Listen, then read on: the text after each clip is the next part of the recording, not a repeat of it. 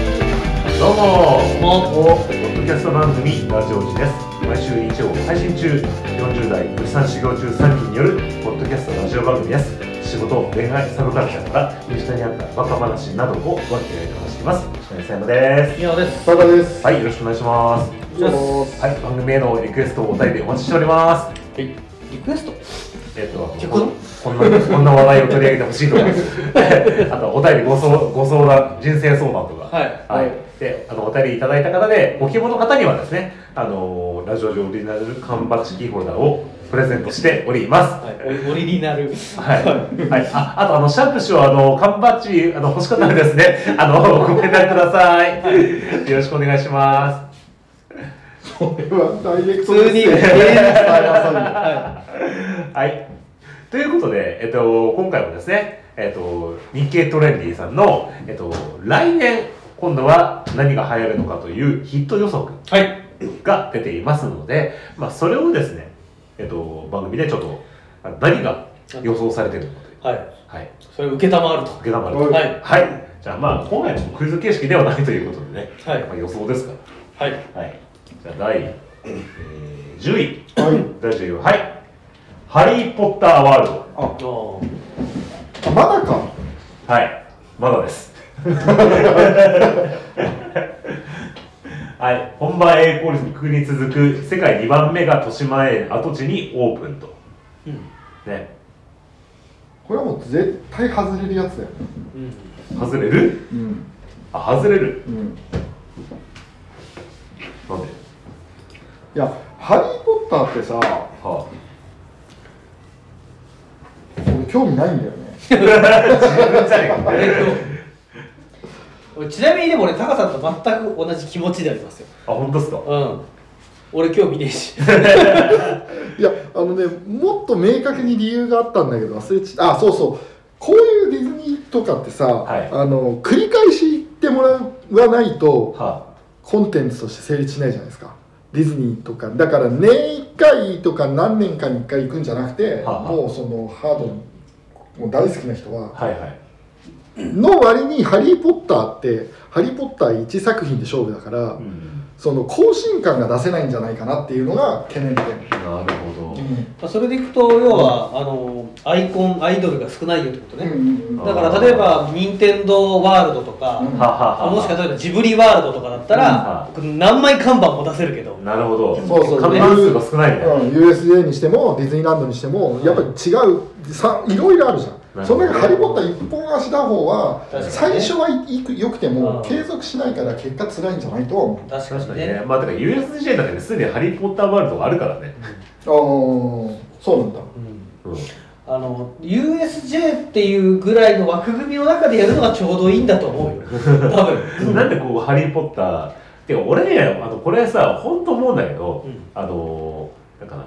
どうなんだろうねこのせっかく練馬区でやるわけだから、うんサンライズを打ち出せよっていう感じのねあのあのオタクから言うのねあの政治的にはさガンダムとかさ、うんまあ、いろんなねそれこそアニメあるわけだから、うんそこをやってほしかったなそっちの方がたくさんお金を落としてくれそうだよねうんそうそう日本アニメのなんていうかこうあそういうテーマパークみたいな感じにうんしてほしかったなーっていうなんかね、あれですけどはいまあ来ると、まあ、一応あまあそうだよね別にこれ否定するじゃないので じゃないんだ よねだから来るんですよまあ来るんですよって言ってそう来るんですよただただはっギョイッギョイッそっうてこそとう魚いわざわざみたいなねそういうことですよ失礼しましたはいじゃあ次第9位、はいはい第9位はい NFT チケットまさかの日経さんええまだ頑張ります頑張りますよおおお今年も来たぞ NFT っていうねおああ来続けてると来続けてる奴らの中でも来続けてるっていうおおなるほどちなみにさ、い22年のヒットしたランキングはいに NFT って入ってるのい今のところさ22年に予測してる中には入ってるのとああどうなんだ23年の予測にも入ってるけどうんだまだまだ早かったのかなうんでいよいよ23年は来るんですよねどうなんですかね。 うんうんまあでも NFT チケットチケットの版権とかって結構ライブ行く人って大事にすんのいるかもしれないですけど俺の感覚だと、あの例えばリストバンドとかじゃないあれが多いですよね集めてる人ね、はいはいはいはまあ多分この記事によると一番でかいのはあの転売対策ああうんうんうんうんうんデジタルチケットだったら転売しようがないかなっていううん、でもそれの場合他の手法もあるじゃないですか、うん そのデジタルチケットの転売防止のうん手法それで9位 に9位に食い込むのかとこれも前提はそもそもリアルイベントが盛り上がるって前提があってそうっすその中でかつはいデジタルチケットが盛り上が ってそうその中でかつデジタルチケットの中でどういう技術があるのっていう中で NFT って技術が盛り上がるんですよそうちょっとこうなんですかね、うん、あお大変ですよねたどり着くのが。だいぶね まず存在を皆んさんどのぐらい認知してるかっていうね、うんそうですよねであ NFT チケットだからこっちのライブに行こうって なるんです あもう NFT チケットじゃないからこのライブ行かないっていうでまああれだよね業者が入れればいいわけだから、うんそういう意味では答え合わせの時にはちょっとどうなってるかわかんないけどそうでねすよねなんすかねこれねそうそう B2B 商品ってことですよ、うんもちろんそうすると別にもうコストとか要求が合えば割とドライな話だそようねですそうですトレンディーがトレンディーじゃないかという話ではないんですうんよトレンドの中の一員なのかっていうなんかよくわかんないよね、うん感じなんかなんすかなんか日券トレンディの後ろにだから NFT 組合みたいなのがあったのかついたらね NFT を推してるっていう、うんここ最近ねまあでも,、まあなるほどまあ、でもそういうことですから、うん理解理解しましたよに、 魚いまでが長えな すぐ言えたすぐすぐ魚いだよね 魚いだなはい、ちなみにあの去年今年ヒットしたものの中に NFT はありませんでしたジョイニそれは飲み込めないでしょうねそう そう納得だからなるほどじゃあ続いて第8位はいはい、第8位は光ヘアケアドライヤも光触媒みたいなことですかー光触媒あのー、なんだっけ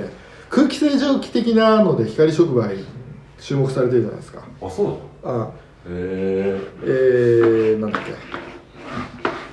特定のメーカーで知らんそうなのなんかまあ低温うん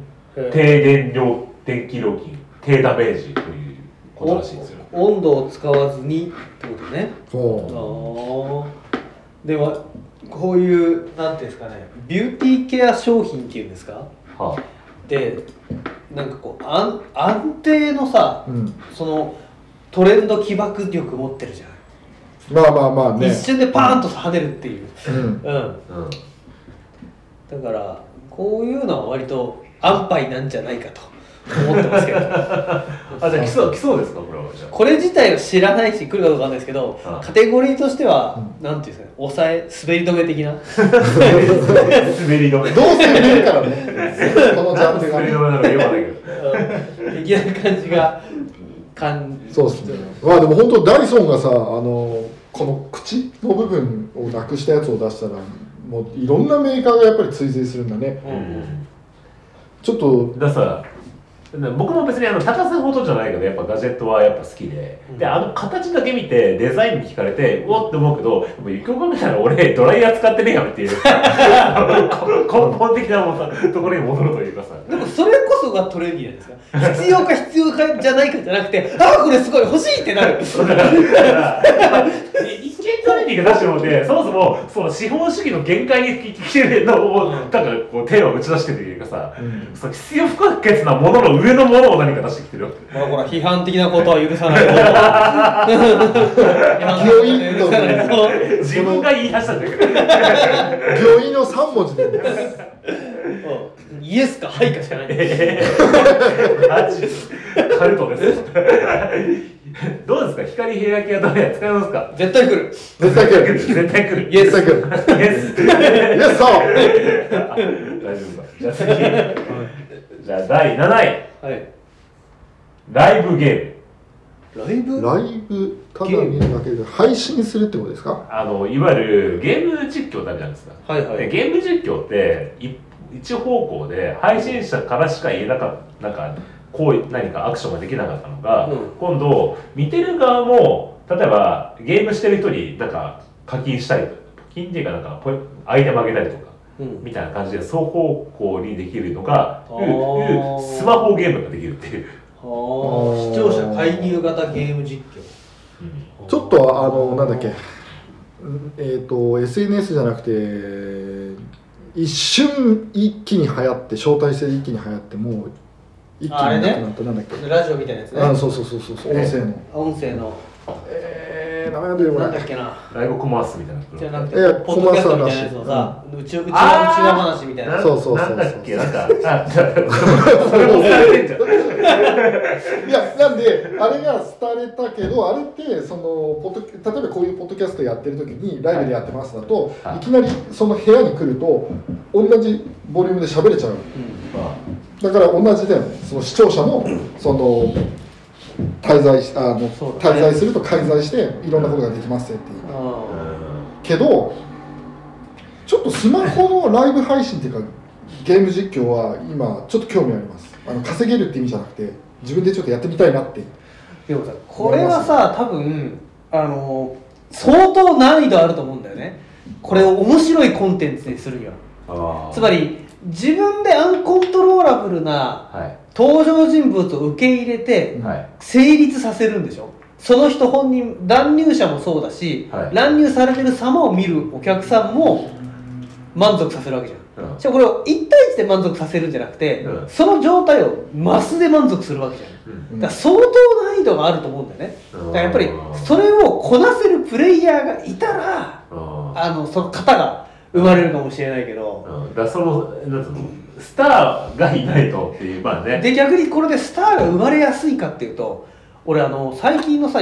YouTuber とかね、うん TikTok とかさそういううん SNS 的なものでいわゆるこうスターダムになってる人たちのは俺特徴っていうものはなんとなく感じてるのがほう下手なんだよね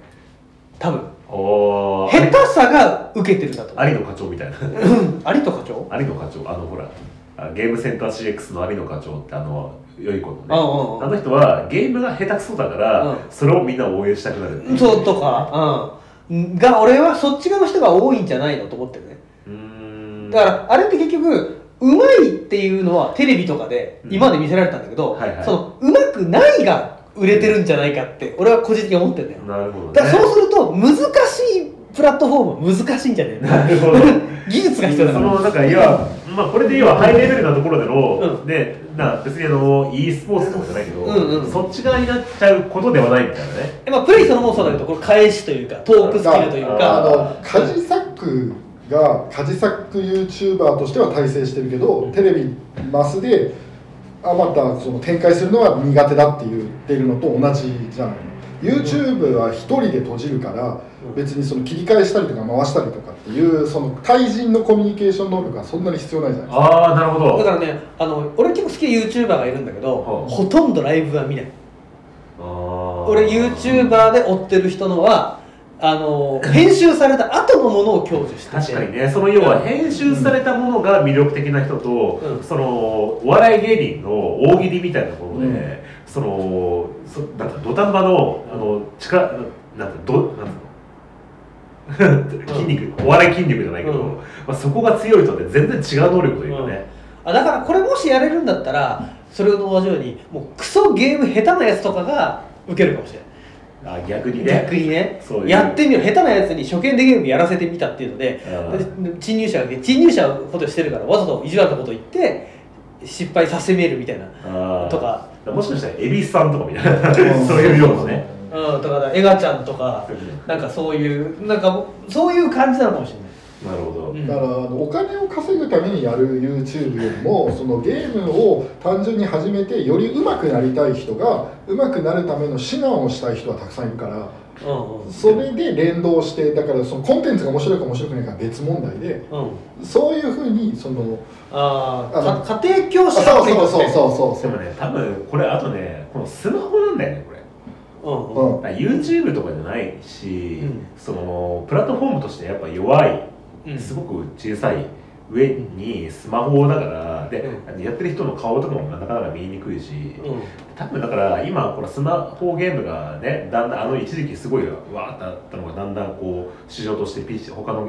ねコンシューマーゲームに押されてきて、いやそれと 一発逆転のネタとして出してきたんじゃないのって言ってるねそれだけな気がするけどねなんかねうんまあでもあの長いゲーとおっしゃるんであればはあイエスなんでいや困さ困ったらそこに行くははいじゃあ次第6位いはいはい水槽調理レストランおお水素でえー肉は水素が一番うまいえーっとなんかあ電力を起こすってことかえーっと燃焼しても CO2 が出ない水素これね、何これえエネルギーのことってこだからこ小型のす水素発電機がレストランで導入されるよみたいなことと水素ガスをのボンベみたいなのに入れてるよこれそれで味が変わるの変わるのかなえーっと水燃焼の時に空気中の酸素と結合して水蒸気が発生する仕組みのため直で火で焼くと食材の水分蒸発が抑えられる肉やジューシー魚がカリ外はカリッと中はジューシーに仕上げられる、俺も嫌だけどな丸1年後にここで3人で集まってやっぱり肉は水素だったよねっていう会話をしていうんる日本人見たくないけどなはあそれが当たり前な世の中、うーんは本当かないやわかんないけどねうまいのかなあ水素調理始めましたみたいないや体にいいのか悪いのかよくわかんないーまあそもそも多分レストランとかでこのこういう水素ガスボンベを扱うっていうのが相当難易度があると思うんですよねそうだねあんなラフにそんなボンベそんな置かないよっていう でイベントとかでね客寄せでやる分にはいいかもしれないけど、うーうんん、なんか常設のレストランでしかも人口密集地というかその渋谷とか新宿みたいなところのうん4階に水素ボンベありますからちょっとちょっとどうかなってい超う怖えそうね渋谷証明するみたいな感じうんだから幕張メッセでイベントやるよっていう時にこういう屋台があるとかなんかポップアップ店と鉄砲的なものじゃないかな意見だとなるほどうーんとまあ私のような浅はかなものは思っておりますが基本まあ清そういですね、まあよし、まあ、神様おっしゃるんでしたら神様 はいじゃあ次第5位東急歌舞伎町タワーこれなんすかえなんーかっ再開発としてるの歌舞伎町のどこだこれえー、新宿東急ミラノの跡地ああのカメラ帳で言ってもらえると分かりやすいんですけど東急ミラノってどこだっけああのあそこだよあそこかああののあれだ昔昔 VR の VR のあそこ行っあたじゃんそこああの西武新宿線側のはいはいはいはいあのー小間劇の広場のとこうろのんうんうんであそこにビルができるんだけど中にホテルとあと映画館、まあ、映画館はもうあそこにあるけどね前にね東宝シネマズがねであと劇場とあと「エヴァンゲリオン」のなんか施設みたいなのができるのかなあとライブホールということらしいです、うんあーじゃあ劇場ライブ映画館ってその3つのうんそういうスステージもの、しうんショービジネスの何ああなかるほどそっか映画劇場ライブホールホテルがあって、うんでこれを「エヴァンゲリオンに」のあの全部のあのパフォーマンスをやる期間があるっていうあそのメディアミックスじゃないけどそうそう映画は、ね「エヴァンゲリオン」の映画を上映して劇場は舞台の「エヴァンゲリオン」やってでライブは高橋洋子さんのライブやってでうんホテルは「エヴァンゲリオンの」そのスイートルームみたいなの作るみたいなあーのあーまあまあこけら落としのイベントちょやっとイベるントでやるってことうねんうんって聞いてたけど、あの舞台のエヴァンゲリオンって 何顔エヴァンゲリオンのでかい顔とかがドーンって出てくるみたいなでもちょっと前まであのガンダムの舞台あったからねへーガンダムダブルの舞台で、うんであのげ劇場のところにでっかいコックピットが2つバーンと流れて「オラーオラーオラー!」とかやってるのをうんうんうん劇場で見るっていうなんかまあ俺俺的にはパワーマイムで行くのかなと思って一種のシャコマンそうがに腹筋全ですけど佐々木蔵介が久しぶりにこうやっ佐肌脱いで々木蔵介で悪役じゃんだって使徒じゃん使徒しゃべんねえじゃん 佐々木蔵介の悪役だ何エヴァンゲリオンこの野郎くれみたいなことを使徒が言うって想像できない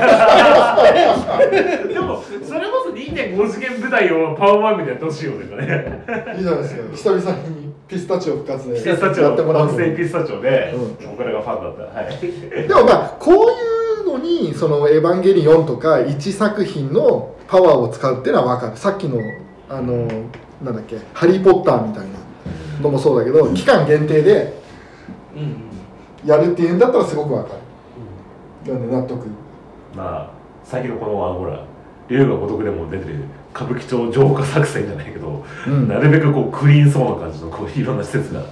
どんどかんさあの俺全く最近歌舞伎町行ってないからわかんないけど歌舞伎町こんなん立ってさ、だもうだいぶいろいろな新しいもの立ってんじゃんそれでもうそのアンダーグラウンドのものが残ってるあれだからさこのビルのちょうど前に最近話題になったあの東横キッズがすごいこうほらいっぱいいて東洋キッズってカラーギャングみたいなえあえっとあ知らないの東横キッズえ知ってるみんな 俺も知ってるけどえ何東洋キッズってと横切っあ東横キッズ、うん東横に乗るキッズ違うね あのほらあそこのさ、うあのーとあそこ劇場の前にでかい広場があるじゃんうんあそこにあの10代の高主に高校生を中心としたうん若者たちがいっぱい集まってるのよ、はいはいでそれは何かって言ったら、親の親に虐待あったりとか、うんあの家に居場所がない若者子供がいっぱい集まって、うんうんうんそこで一晩暮らしたりとかするあそうなんだあって、うんうんうんでそこに来てた、んあの東横のハウルって俗称言われてたあの男の人がいて、うでんその人がそういう色その子にそこに炊き出しをやったりとかしててうんやってってで、うんあのみんな見てたらそいつが今度はなんか別のことで捕まって、うんでこの間獄中で死んだっていうのがあっほてうほうほうほうでまあそれはちょっと別なんだけどそもそもあそこに若者がこうすごくこういい居場所がなくなった若者が集まってるっていうまあ本当だからこのものすごいこう なんつうのラグジュアリーなところと一番下にはなんか本当なんか社会のこう暗部があるっていうすごい落差だよね。でもタカさんが聞いてた質問 はどちらかというと反社会的勢力とかの話をしてたんだねそうそうだそうからななんで今東横キッズの話をしてるのかな東横って言ったらいや俺俺の 中で今最近話題の東横って言い方だけど。ああまあ龍が如く的な感じで言えば、うん確かにでもそれはうんまあある残るよねあるだろうねだからね、だから、まあでもその、うんアンダーグラウンドの世界の話はわからないけど、でもトレンドというか流れとしてはいわゆる広域暴力団みたいなうんものは、その古き良きヤクザっていうのはやはり今力を失っていて、うんうんうんうんそのその中途半端な、うん、いろんな形をした人たちっていううんうーのがいますよねっていう。だから最近ほらあのそれこそジャッジアイズとかでもあったけどその暴力団ってのは、まあ、すごくこう今3分の1ぐらいに一時期の方から比べれば人数が少なくなっていって、うん多分何十分の一みたいな感じ同だじ分子みたいなねもうすごく弱い、まうんあ、 逆にこうなんかすごくこう社会の底辺みたいな感じになってきてるでじゃあ逆にそういうところがどこに行ってるかっつったらこのいわゆる半グレ集団とか、うんそういうその、指定暴力団じゃない反社会勢力に流れてるっていうのがこう、まあ、今うのん現うん、じゃあ状ねうんその流れとしてはこれもその歌舞伎町も新宿のその新宿西口とかあっちのビジネス街みたいな感じに様変わりしようとしてるんだよねでもこれどちらかというとさビジネスオフィスっていうよりこれははないねえなんていうのホテエルンとかタメエンタメによってるよねいやどちらかというと繁華街にあるうんうんべきものですよねそうそうそうそうそうだからある意味そういう人たちが集まりやすくなるような場所、はいはい、だから僕そうその劇場とか、うんまあもともとあそこほらね劇場はねほらあの、うんいろいろあったしねうんなんだっけ劇場 有名な駒劇か、うん駒劇とかねじゃあまた変わっちゃうな歌舞伎町の街の風景もそうだ次が龍が如くエイトどうなるんだろうね、うんこどっちれになるのもしかしたらこれっぽいの何かがうんその心配のしどころがわかんない 別によくねいやほらあの ももはやっていうかし歌舞伎町にそうそう行かない からさだからもうゲームを捨てよう街へ出ようリアルなリアルな街がどうなるかももう完全に寺山修司だよ僕の中さんの間ではあの歌舞伎町に行くより歌舞伎町に行く回数の方が多いって多いいうからカムロ町にいる方がリアルなのだからそうなってるから俺こう気持ち悪いと思うだからあそっか龍が如く最新作で変わっちゃうなっていう懸念ただただ俺なんならさっきの SOD ランドもうんカムロ町で行くんじゃねえか疑惑あったもん探すかもしれないね確かにできてるかもしれない、うんはいなるほどじゃあ続いて第4位第4位ははいエレキソルト何それえっ、とこれはですね塩味を感じさせるのつまりその塩例えば血圧が高くて、うん塩分が濃くできない人とかに、うん例えば食器にだから、はいはいその電気を加えると、はいその電熱効果で辛く感じるっていうはいはいはいお椀とかうんうんうんうんみたいなだはいはいはいからこれからおじさんが世話になりそうな感じ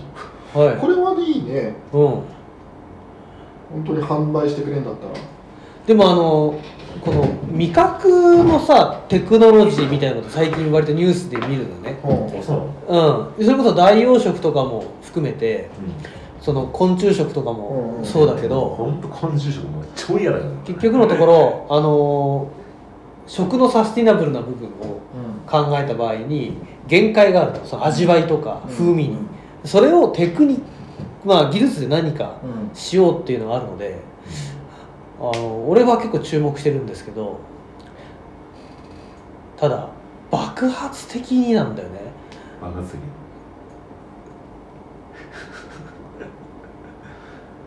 でもこれお箸とかだったら共通で使えるんだろうねつまりうんお椀だと特定のものじゃんだから常にそれだけ使いこのお箸を使い続けるとお弁当とかでなもしやるとしたら例えば介護分野とかからじゃない介護分あ病院で、例えばそのこのなんつうのうんこのスプーンとかで食うってのはやっぱね、そっちがうんうんまあでもワンチャンあるよね病院食って味が薄いからうんそうってよく言うじゃん僕だから何年か前に何回も何回も病、ね、入院でお世話になった時期があったけど、んあの時にやっぱその病院食のあのり流動食とか、まあ、本当にやっぱ辛いんだよあれがずっと続くとさ、うんご飯がさちゃんと食べれなくて、うんでもうやっぱ塩気もすごく薄いしうんじゃあそういう時にこれがあるとすごく助かるよね、お実ー際はなるねほどねこれでもできたら、まあ、試作機開発に成功レベルだから今ちょっとわかんないけどこれは結構興味あるなうん興味あるどうはいいう意味でえいや自分も使いたいってこ使いたいとあ俺もでうもんそうそうそうだそうなそんう使いたい使いたいそもそもしょっぱいものが好きだからそれそれ激辛なものを食べたいとかそういうことあ違う違うしょっぱいものが好きだけどしょもうもうダメじゃんそろそろ落そとうしていかないそとろそろ許されないじゃん許されない時期に 年齢的にね、そうそうそんな時に1.5倍上がるんだったらキープしてるけど実は 0.7%0.7 割ぐらいの塩分で足りてましたみたいなことにできんだったらいいよねもうさっきから高さんがずーっと自分のさお腹を姿見てねずっとそうですよこれにエレキ当てるかこれにエレキを当て脂る肪吸引な塩塩マッサージってこと塩もみに電気としてああくかなんか飛んでるでも期待してます、はい、はエレキソルいト欲しいです欲しい、はい出たならこれいくらなんだろうな値段は書いてないななんかあ四ん ?29 ドル海外で製品化されてるやつがうん4300円ぐらい、うんねみたいな、はい、全然安くはないけどまあまうん、じゃあ続いて、はい第3位第3位はお酒なんですけどわかります宮本さんお酒は来年来るお酒、いはい来年来るお酒なんですかねはい分かんないなあ小声だから、五郎さんから。 寄せ切ってもないはい、えっとね、説明としては、下戸も愛飲家も好みの濃さを選んで一緒に飲めるという。じゃあビアボールじゃないですかえ、ビアボールなんそれ。だからビールをハイボールで割るあ三三で割るやつ違います。はい、えー、答えは、カスタムビール。あだからビアボーあ、そうなのルだからこれじゃんしょあ、あーそうなんだ。あ、なるほど。へえー、あ、じゃあ有名なの。まあご利用されてるというかすごい露出してるよねへえー。あソーダで割るって言っても、うんその巷に売ってるソーダで割るんじゃなくてあのあれみたいなホッピーみたいなのがあでも原理的にはホッピーの逆なんだけど、うん巷で売ってるソーダで割るんだよだからなんだ濃縮還元ビールみたいな感じあー、なそういうるほどねこと。はいはいはいあ、それで自分で好きなだからビールをス作タる。ートは16%のビールなのよこれアルコールのははあ。うんでも、これは酒好きが飲んだらそのまま飲んじゃうんじゃないですか危ない飲料みたいなやつです確かに俺あの低アルコールビールもらった時焼酎で割って飲んでたからねこれちょっと気になるのはそのアルコール度数は分かるんだよん0.8で計算するじゃん、う同じようにそのホッピーの香りホッピーじゃねえやビールビールとしての香りだったりとか味とかもで薄まってくよ薄まってくるよね当然、それはそうですそれは気にならないだからねこれホッピーとして飲むのよだから氷を入れて飲むのうーんビールとして飲まないだからホッピーもう結局氷入れて、うん、あの薄まっちゃっても気にならないじゃん、うんっていう感じうんあんなでるすほどねあ、なるほど。じゃあまあ、ホッピー的な味わいをビールで楽しむみたいな感じそうですねじゃあ私はもう新商品坊ちゃんなんではい。当然試してますけどあもう売ってんの売ってます売ってますおうどうあのー、まあビールって言われちゃうとねっていう感じがあるけどあでも俺多分また買うと思うあ、マジあそでえそのまた買う時にはさ、なんつうの普通ビール、まあ、4%とかじうゃ、うんんどっちに寄せたいの濃くしたいの何がその16そのわざわざカスタムビールを買って、うんその割合を高くしたい、まあ、低くしたいことはないと思うんで高くしたいの、じゃなくてその4%は4%で作ったとしてもやっぱりビールとは違う俺はじゃあビールと違うものだと思ってー、宮本さんちなみに何パーセントで大体飲む何パーセント半分ぐらいかな半々ぐらいな感じ8ってことだようんやっぱこれやっぱ劇薬としてやっぱ皆さんこう、あれだな、こう濃いもの飲みたいな、そういう感じなのかなうーんまあ人によるんじゃないのだから2%にしても美味しく飲めますっていう感じなのならなんか薄いカルピスソーダみたいになるのなのかなっていうのも嫌でうんイメージだけど、まあ、甘くないからそんなこともないのか、ちょっと一度は飲んでみたいけどねうん僕はわかんないけどみんなこうささっきのあの減塩スプーンでさ健康気にしつつさカスタムビールで濃いやつ入れるみたいなさなんかそこのアル コールと塩は違います違う健康というバロメーターではプラマイゼロなんじゃないのっていう感じがまあでも酒飲む時は塩が必要です けどだから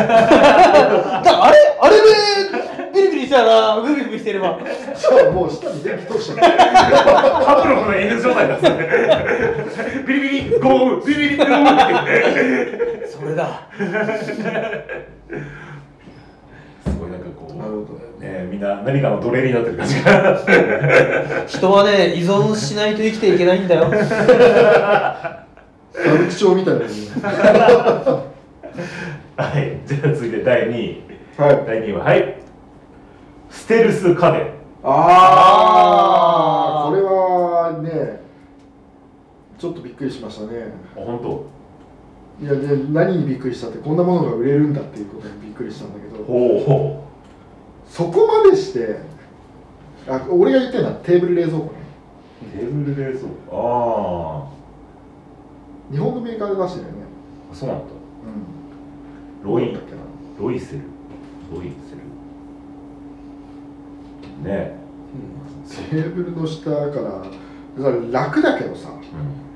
うん、なんかねもうもう取りに行けやっていう感じのね、うんそこまで楽したいのかみたいなねだから今パソコンデスク脇に置く冷蔵庫とかさあもあるし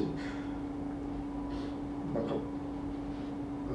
うーんうーんって感じ別にあバスマットに体重計とか、うんサイドテーブルに空気清浄機ととかあなのでそっちの方が分かるあの要はバスマットに体重計を置いとけばバスマットは必ず1日1回踏むからで自動的に体重測ったら、えー、と w i f i なり Bluetooth なりでスマホに勝手に送るみたいなそうそうそう、意識せずに管理できますだったら分かるけどうん、それは欲しいなちょっと、欲しいですかうん、テーブル冷蔵庫はいらないな冷蔵庫行きゃいいしって体重計乗ればいいしだけどあとマッサージ機かけるなんですかマッサージ機は椅子でもこれスールだねよスールにマッサージ機っていう、まあ、スールをみんなどのぐらい持ってるかっていうのはあるけどねまあ日本はやっぱ狭いですからね家がそうそうそうそこういうふうに重ねていっちゃうんでしょうねううんまあねだからやっぱその一石二鳥にするものみたいなね感じの家にはいらないけど泊まったホテルがテーブル冷蔵庫だったら「おおすげえ!」ってとか言うとそう思いう特別感みたいなものはなんかわかる気がするね右側ねうんうんまあでももうだいぶいろいろスマなんていうのこうに一石二鳥な感じにどんなってきてるから、まあここまで一石二鳥にする必要あるっていうのもあるけどね、うんまあでも2位ですからねすごいですよね、この張り方がもうね国民みんないねステルスステルス家電みんな買い替えちゃうってことでしょみんなもう,、うんもう友達に来たらとりあえず冷蔵庫みたいなもんうなんかもうちょっと絞ってほしかったけどね うん、だから売れすぎちゃってこれはテーブル型の冷蔵庫だってみんな分かっちゃうことでしょ売れるってことはだからみんなの家あうちにもあると思うでしょお前ちょ当っと然冷蔵庫だよね 冷蔵庫じゃんみたいなないの冷蔵庫みたいな要するにそうなると冷蔵庫でご飯食べてる人なんだそうバカがこれこれなんかね止まらなくなりそうだよねうんはいどうすか魚いそりゃもう御意ですよ御意です何を言ってんの何を言おうが良いですよステルス家電はじゃあみんな冷蔵庫買ってるということでねい、はい、買いますはい、 はい違いますねはいはい、じゃあ第1位、はいなんすかね第1位はねこのステルス家電を抑えての1位第そうこんなもんありすぎるなあありすぎるなあれは来るぞーっていうねみんなここにここれがみたいなね来年でしょそ来年何があるんだろう令令和5年ってうもう令和5年かう2023年なんだろうね折りたたみスマホ今高さん持ってますけどうんんスポーツじゃないですかあでもジャンルは合ってるねなんかのああ合ってる合ってうんるジャンルはスポースポツーツがも見えますそっちにも特殊能力がついてる今日あがめてたスポーツ的なものああ的なまああのいや本当にざっくりした e スポーツじゃないですかじゃないですけどあクリケットでなんでなんでインドインドで入ってるからクリケットじゃねえやなんだっけあのえっ、とさらば青春の光がやってるやつさらば選手ボーリングみたいなので棒をこう投げてボーリング当てるクリケットじゃなくて違うなうん知らんあまあいいやまあそれではないちょっスポーツじゃないけどスポーツ的なもスのポーツ的なまあじゃあ枠組みというか釣りとかそういうこうんと登山とか特定のそういうことではないんだけどなんだろうな僕いやこれはねもう日経トレンディさんがよくやるやつですよと造語本当にあ日経トレンディさんだなーっていう感じのとああ分かったなんかそうそういう感じねあのーグランピング的ななんていうんだろう あのー殿様スポーツみたいなあでもあのその要は日経トレンディさんがよくやるやつよくやるやるジャンジャンルの中のまた新しいやつですよあのそういうビューイングねあの見方閲覧の仕方あのさスポーツ観戦の方法で グランピング逃走 中大自然の中で答え4 0回だよねあわかった女子プロで なんでそうなのなんで女子プロのうわすごいんでしょ人気がそうなんですうんあ女子プロとプロレスねおおいいですかはダメですじゃあいダメだって 頑張れはい第1位は、はいこれが来年絶対1位で入るぞっていうのがこれコンビニジムああチョコザップみたいなあそうそうそうそうああなるほど分かってないわライザップってあるじゃんうんライザップってまあやっぱお金も高くてであと個人トレーナーがついてあごめんごめんあのチョチョコザップは知ってるあ本けどそそえっ、とほらあれあるじゃんなんだっけえエリタイムフィットネスとはいはいはいかさ、はい結構流行ったじゃんそそれとはまた違うのまあみたいなもんなんじゃんただそれがそのスマートデバイスをつけてそのまるでこうあトレーナーはいないけどトレーナーがいるような感じのそのなんかアドバイスを電子デバイスで受けながら格安料金でちょっとすぐ自分に行けるみたいあでいないんだトレーナーがないないトレーナーがいないんだあでもあの今のエニタイムとかあとティップネスとかもそういうの業態始めてるけどいないよね人あそうなんだうん受付に一人人が聞くけどあー別に何も指導してくれるわけじゃんそうまあ僕もエリタイム一時期やってたけど行かなくなっちゃったけど結局ね えー、3278円チョコザップうん、はい、24時間365日、いえー利用できるうん、と。ね。ということで、5分の筋トレのために行くみたいな。うん、どうですかでもあのそのスポーツジムがそういう無人で24時間やってとかっていうふうに広がっていくのは分かるんだけどうん、ライザップはさうん、売りがもう熱血指導者がいて、うんその人にお金払ってるみたいなもんじゃんうん。だし多分行く理由もやっぱ人に会いに行くって承認欲求に結構近いと俺は思ってるんだけどね、あ結局ジムを続けられるっていうのは個人指導とかなるほどプライベートジムってあ。なるほど、なるほそれが機械で満足できるかって言っ たら家でもできるしさそれがちょっと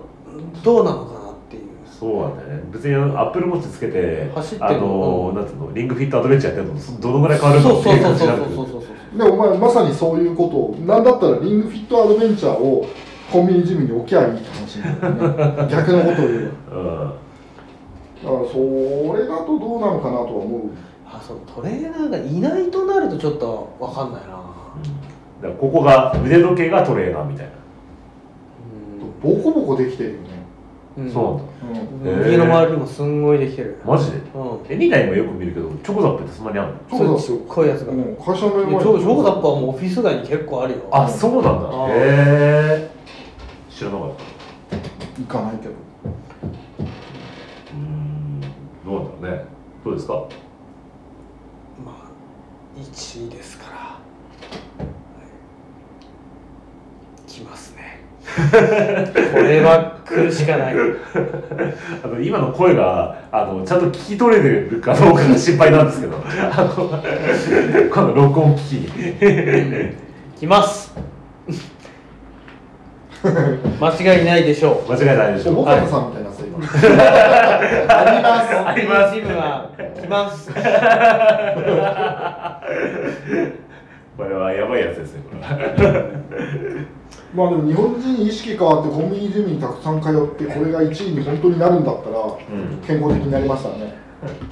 やるんだったらねうん、まあでもなんすかね今年もこうなんすかねジムゲームスマホ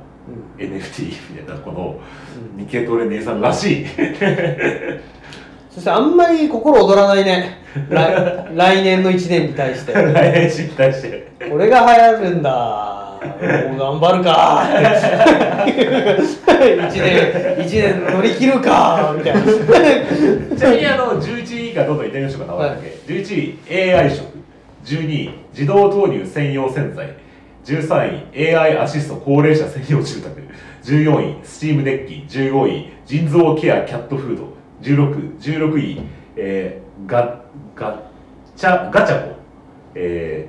ー、か家中ウルトラファインバブル北海道ボールパーク F ビレッジ BYDEV、3D プリンターハウス、えープリクションボール進化系、えーベ B リアル、オニゴ、メンテック、VPS 位置情報ゲーム、プリンクルパウダー、溶けない氷、Web3 コミュニティ、えーキャプチャー X ペイペイポイント、以上です。今ので言うとさあのスマートフォンだと Pixel7 Pro が VPN を標準搭載っていうか VPN でつないで通信ができるっていうねこの中に入ってないですよね。あれ VPN つながったえ v、VPS 位置情報ゲーム。あ VPS って言ったんだはねい。じゃあこの話は割愛するがあ一個ちょっと聞いてみたかったのがあはの俺はやっぱ子供がいないからっていうのでちょっと感覚が違うのかもしれないって意味で聞きたいんだけどガチャガチャあるじゃんあそれこそあの有名な車とか家具とかがこんなちっこいサイズで買えますよ大人用大ガチ人ャ。用のガチミニャチでュアってこ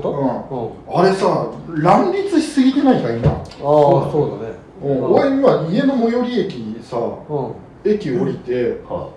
ガチャガチャのコーナうんーがガチャガチャだけで2 3 0個今コーナーができちゃってて駅あにあー、確かに多い。はいでもみんな買うのあれガチャガチャはものすごい市場が急成長してるっていうねので結構いろんな経済誌とかで見るけどねそうなうんの。えなんでなんであのそもそもまず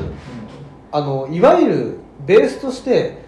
テナントが入らなくなっているっていうそのまず不動産の問題があっておー短期的に入れやすいっていう事業としてやりやすいっていうのがまず、うんそもそなるもほど運転側の問題が一つあるのとなるほど。あともう一つが、あのプチ贅沢ゾーンみたいなゾーンあのつまり大きい金は出したくないんだけど、うんう身近なものでちょっとしたこのうん欲を満たそうみたいなところになんかそのいわゆるお客さんのリピーターが増えているとうんっていうのがあってでそのなんかゾーニングが結構年齢が高いうんだから単価が高い、そうそうだね見ると500円とか普通だもんねうんでもこの子供まさにガチャガチャを買いそうな子供がいる親の親からすると、うんまあ、なるべくガチャガチャにこうお金を投じたくないっていうのがあってうんそのガチャガチャで買うおもちゃって絶対に捨てるからほとんどが、うんうん残らないから、うんだから同じ例えば300円のガチャガチャ買うんだったらプラス100円か200円プラスしてトミカ1台買った方がいいっていうような感じのやつで今まで結構買い物できてて例えばうん行ってちょっと何々買ってって言ったらその300円のガチャガチャこれ絶対捨てるなと思ったらじゃあそこ行ってちょっとトミカ1台買いに行こうぜっていうふうに結構誘導してたのが多くてただまあ今年1年に関してはチーカーのガチャガチャだけはやるみたいな感じのとこだったんだよね。うんうんうんうんうわすごいなと思ってこの最近の乱立っぷりがうんうんうんしかもガチャガチャもなんか4階建てみたいになったりするんだようんで本当駅の中とかにも山手線の駅とかにもね普通にあってあしかも結構ね人がいてやってんだよ実う際、んー最近のガチャガチャってさ400円ガチャとか300円ガチャとかがさ結構普通にうんねもう最低300からのだから知らないでしょ子供たちに20円のカード出すなんて知らないでしょうねねだからビックリマンとかが今さ 1, 1個100円とかうんうんでパパが小さい頃30円だったんだったんだよみたいな話したらええー、みたいなねされるそのうちビックリマンもあるじゃないですかあのシールなんて入ってなくて QR コードがついてて NFT NFT で嫌だロットナンバーがついててーでもありそうだななんかなまあこんな感じですはいはいはい、どうですかね来ますかね来年もね うん来ますどんどんおぼかなさくしてるうん、大方さんもうちょっと真面目にですか、はいうんはじゃあ、期待してますねはい、出るかもしれない。い来ないかもしれない。はいはい、ということで以上、えー、日経トレンドに豊さんのはいはい